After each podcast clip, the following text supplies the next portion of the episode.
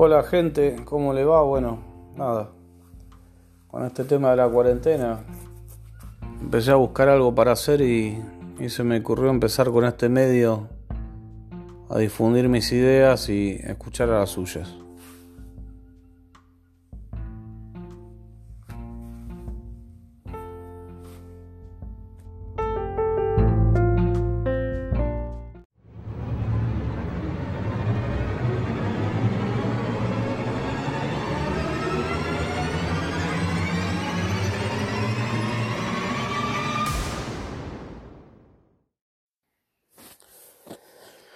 Con respecto al periodismo, lo que tenía ganas de hablar, porque de repente me parece algo totalmente cínico y egoísta a nivel social y humano que haya gente que esté defendiendo y haga prevalecer primero las economías antes que la salud.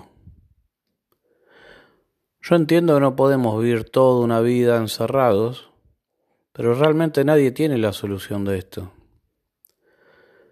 Hoy por hoy vemos países del primer mundo que siguen intentando salir de esta pandemia, no lo pueden lograr y realmente nosotros lo estamos viendo, como dicen algunos médicos, como dicen algunos sociólogos, estamos viendo la montaña por delante, no la estamos viendo por atrás.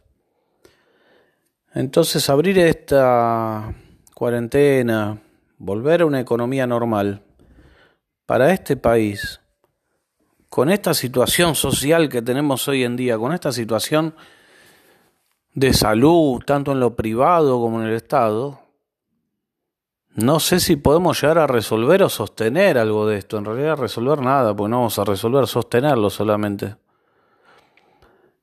Mire como ejemplo Brasil. Y más allá de esto, si nosotros llegáramos a diciembre, octubre, con algo positivo, con algo realmente óptimo, ¿cómo terminaría esto? Con el tema de las fronteras y la mercadería para entrar y todo. Estamos en una situación muy complicada a nivel mundial y yo le pediría a los periodistas, a esa gente que forma opinión, que piensen que mañana, hoy mismo, dentro de un rato, no sabemos cuándo va a explotar esto, ni cómo va a terminar. Pueden ser familiares de ellos, o amigos, o conocidos. Nos puede tocar a todos. Esta cosa de que, ah, no, no sé qué, la economía primero Mire, muchacho, qué sé yo, después vemos. Primero comamos, vivamos, vemos cómo estamos y después armaremos un nuevo país con una nueva economía, con una nueva sociedad, con un nuevo mundo. ¿Quién dice que mañana el dólar va a prevalecer sobre el mercado mundial y va a ser el que... ¿Quién, quién dice eso? ¿Cómo sabemos cómo va a terminar el mundo? Si esto va, este, avanza eh, a un nivel terrible, es, es exponencial el tema. Bueno, veamos cómo hacemos. Sin duda, este, hay grupos económicos y financieros los cuales deciden y apoyan este, algunas, no. Sin duda tenemos este, grupos económicos que pueden bogar para un lado o el otro de la política y después vienen a hablar de la política y la grieta, que son ellos, pero bueno, no importa. Pero yo le quiero hablar al privado, realmente le quiero hablar al privado, y, y me indigna como, como argentino, ¿eh? Decir que una persona que decidió en su vida tener un emprendimiento privado.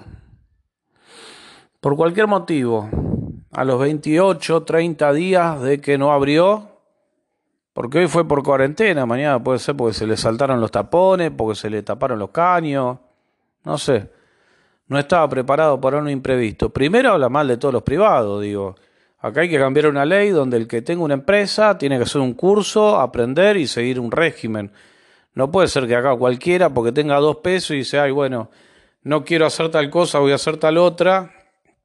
Y de repente manejan una empresa con gente a cargo. Pero como no les fue bien, entonces le piden al Estado que le pague los sueldos a sus empleados. Y después van y putean al gobierno.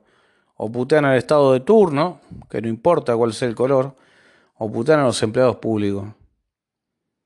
Me parece que pasa por ahí el tema.